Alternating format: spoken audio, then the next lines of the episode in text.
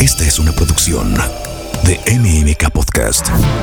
El pastor Mauricio Sánchez Scott te invita a explorar qué quiere decir tener una vida espiritual en un mundo lleno de transformaciones con un enfoque súper claro y abierto.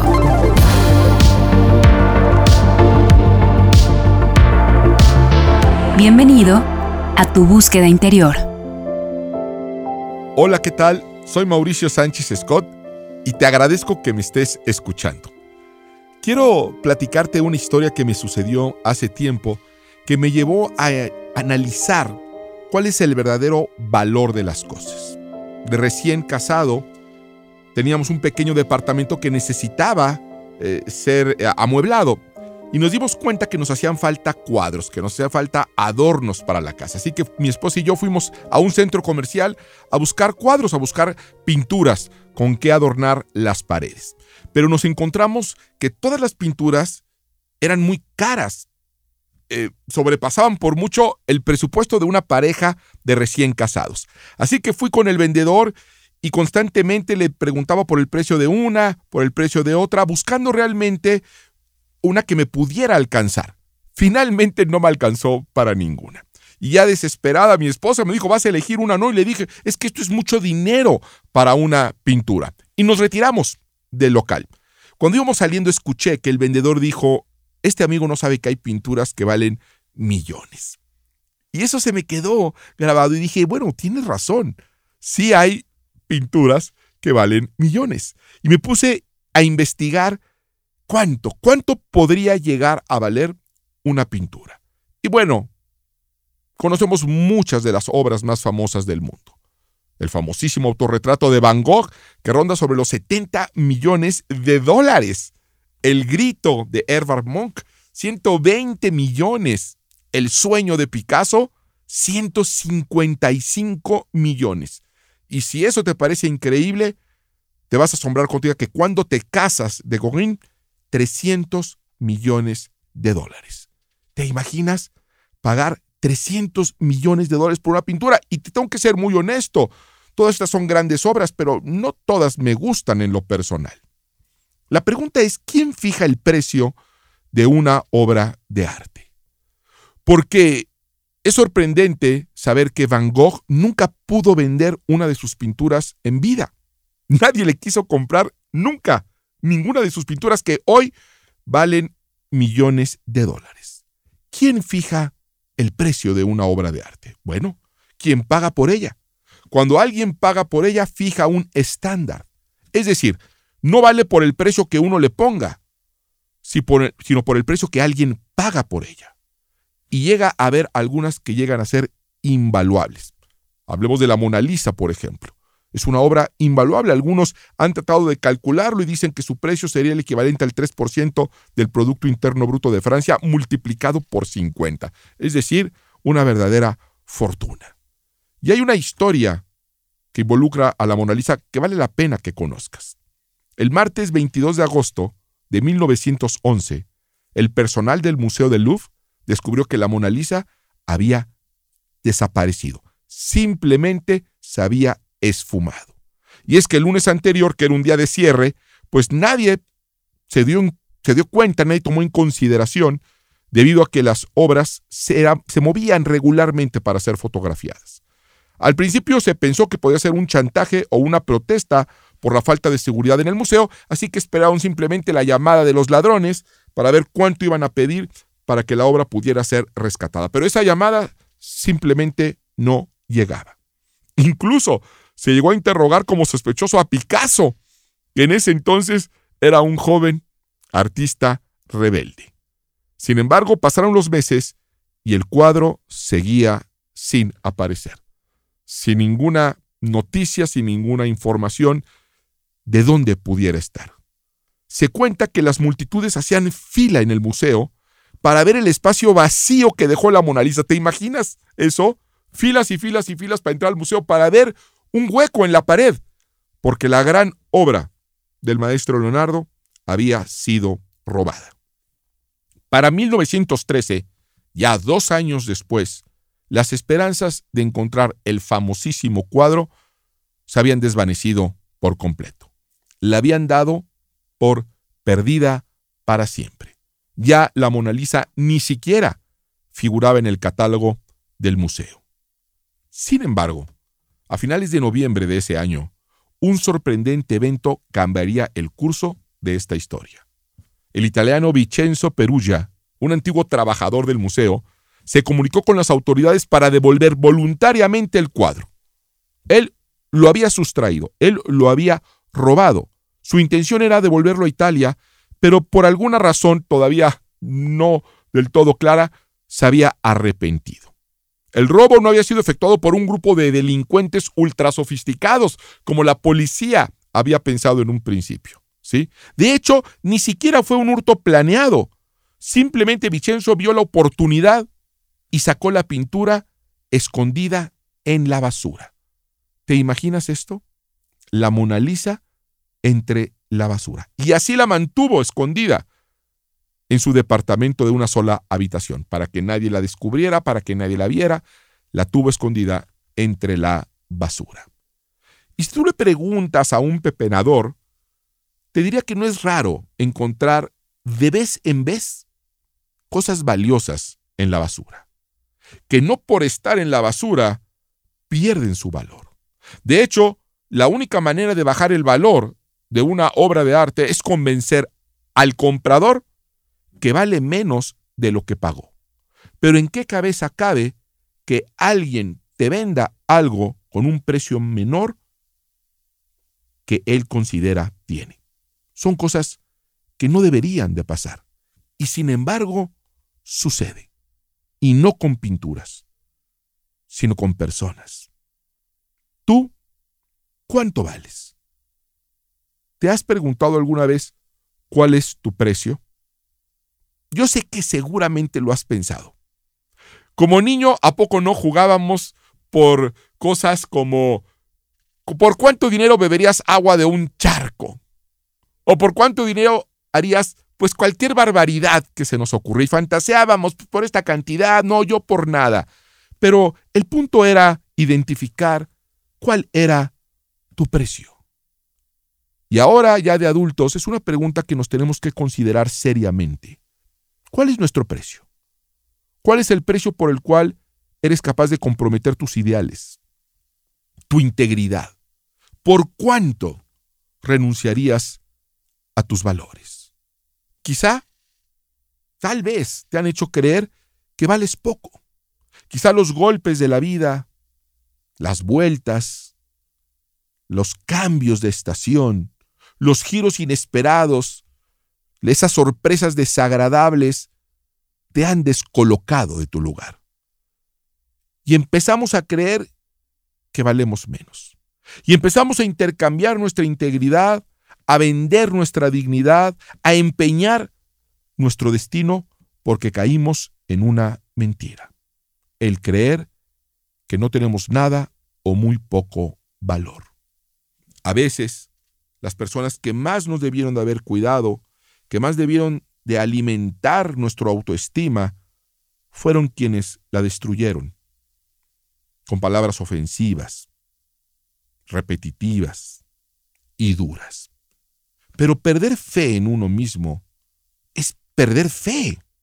Y perder fe es perder lo más valioso que tenemos en la esfera espiritual.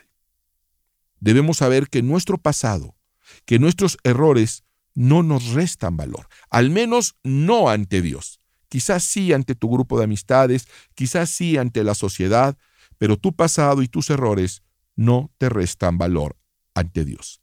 Sigues valiendo para Él, sin importar dónde te encuentres ni cómo te encuentres. Y por eso es importante que este día asumas el valor que tienes. Vales mucho para soportar abusos. Si estás en una relación abusiva, sal de ella. Sal de ella porque como hija de Dios vales mucho. Si estás en un círculo destructivo, pide ayuda. Pide ayuda y sal de él porque como hijo de Dios vales mucho. Debemos de tomar el lugar que nos corresponde. Y nuestro lugar no es estar escondidos entre basura.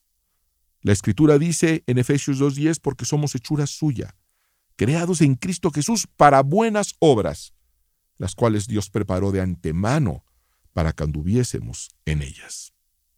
En un momento muy duro históricamente para el pueblo, Dios envió a un profeta. Su nombre fue Isaías. Y le dijo que le dijera al pueblo que Dios lo amaba, que era precioso ante sus ojos y digno de honra. Si tú te sientes hoy un poco desanimado, si te sientes un poco triste, si te sientes o te piensas desvalorizada, ve al libro de Dios y ábrelo en Isaías 43, 4 y lee, porque te amo y eres ante mis ojos precioso y digno de honra. Eso es lo que Dios tiene para decirte. Eso es lo que somos para Dios, algo precioso ante sus ojos, algo digno. Así que haz algo valioso con tu vida. El apóstol Pedro, que en un momento fue el humilde pescador Pedro, escribió una carta para que fuera leída después de su muerte. Y podemos leer parte de esta carta en Primera de Pedro capítulo 4, donde da una instrucción.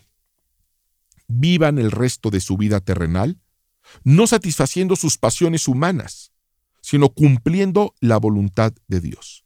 Pues ya basta con el tiempo que han desperdiciado haciendo lo que agrada a los incrédulos entregados al desenfreno. Ya basta con el tiempo que han desperdiciado haciendo lo que agrada a los incrédulos. Y es verdad, hemos desperdiciado el tiempo. ¿Y qué es lo más valioso que tú tienes en tu vida? Si lo piensas a profundidad te darás cuenta que no es nada material, que de hecho lo más valioso que tienes es el tiempo, porque es lo único que se va y no vuelve. Cualquier cosa material que tú pierdas, la podrás recuperar e incluso la podrás multiplicar. Pero el tiempo, el tiempo no se puede multiplicar. No puedes tener un segundo más. No puedes sumarle un instante más a tu vida, ni, sumarle un instante más a tu día. Así que debemos de invertir bien nuestro tiempo y lo hemos desperdiciado mucho en cosas que realmente no tienen ni valor ni tienen importancia. En cosas, en amistades que no construyen nada positivo en nuestra vida. Ya basta, te diría el apóstol Pedro. Tú tienes valor ante los ojos de Dios tanto como un diamante. ¿Tú sabes cómo se forma un diamante?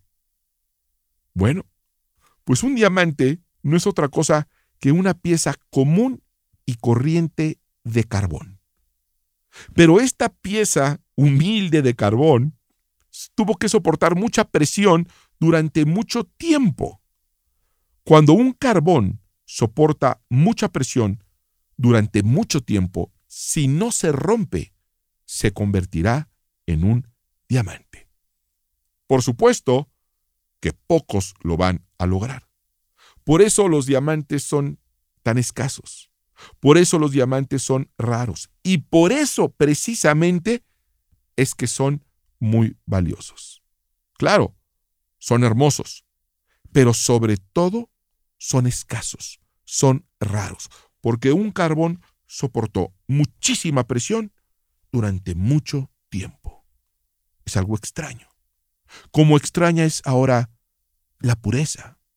Como extraño es el respeto entre parejas.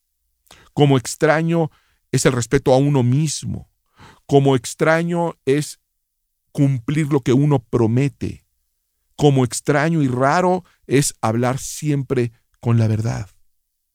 Nosotros, que aspiramos a elevarnos espiritualmente, venimos realmente de un mundo raro, de un mundo diferente, en un mundo donde las cosas espirituales son realmente valiosas.